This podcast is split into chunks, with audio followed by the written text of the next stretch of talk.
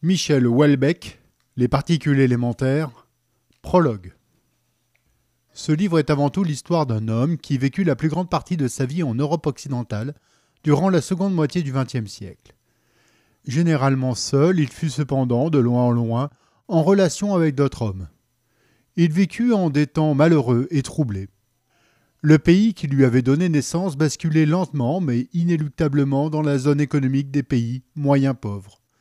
Fréquemment guettés par la misère, les hommes de sa génération passèrent en outre leur vie dans la solitude et l'amertume. Les sentiments d'amour, de tendresse et de fraternité humaine avaient dans une large mesure disparu. Dans leur rapport mutuel, ses contemporains faisaient le plus souvent preuve d'indifférence, voire de cruauté. Au moment de sa disparition, Michel Dzerzhinsky était unanimement considéré comme un biologiste de tout premier plan et on pensait sérieusement à lui pour le prix Nobel. Sa véritable importance ne devait apparaître qu'un peu plus tard. À l'époque où vécut Jasinski, on considérait le plus souvent la philosophie comme dénuée de toute importance pratique, voire d'objet. En réalité, la vision du monde la plus couramment adoptée, à un moment donné, par les membres d'une société détermine son économie, sa politique et ses mœurs. Les mutations métaphysiques, c'est-à-dire les transformations radicales et globales de la vision du monde adoptée par le plus grand nombre, sont rares dans l'histoire de l'humanité.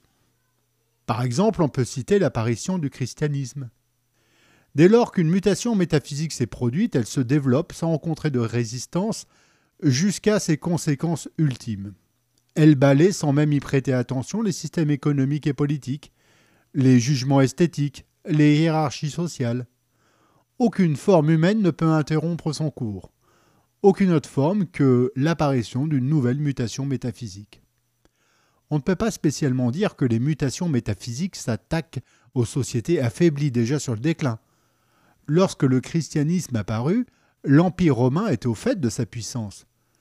Suprêmement organisé, il dominait l'univers connu, sa supériorité technique et militaire était sans analogue. Cela dit, il n'avait aucune chance. Lorsque la science moderne apparut, le christianisme médiéval constituait un système complet de compréhension de l'homme et de l'univers. Il servait de base au gouvernement des peuples, produisait des connaissances et des œuvres, décidait de la paix comme de la guerre, organisait la production et la répartition des richesses. Rien de tout cela ne devait l'empêcher de s'effondrer. Michel Derzinski ne fut ni le premier ni le principal artisan de cette troisième mutation métaphysique à bien des égards la plus radicale, qui devait ouvrir une période nouvelle dans l'histoire du monde. Mais en raison d'une certaine circonstance tout à fait particulière de sa vie, il en fut un des artisans les plus conscients, les plus lucides.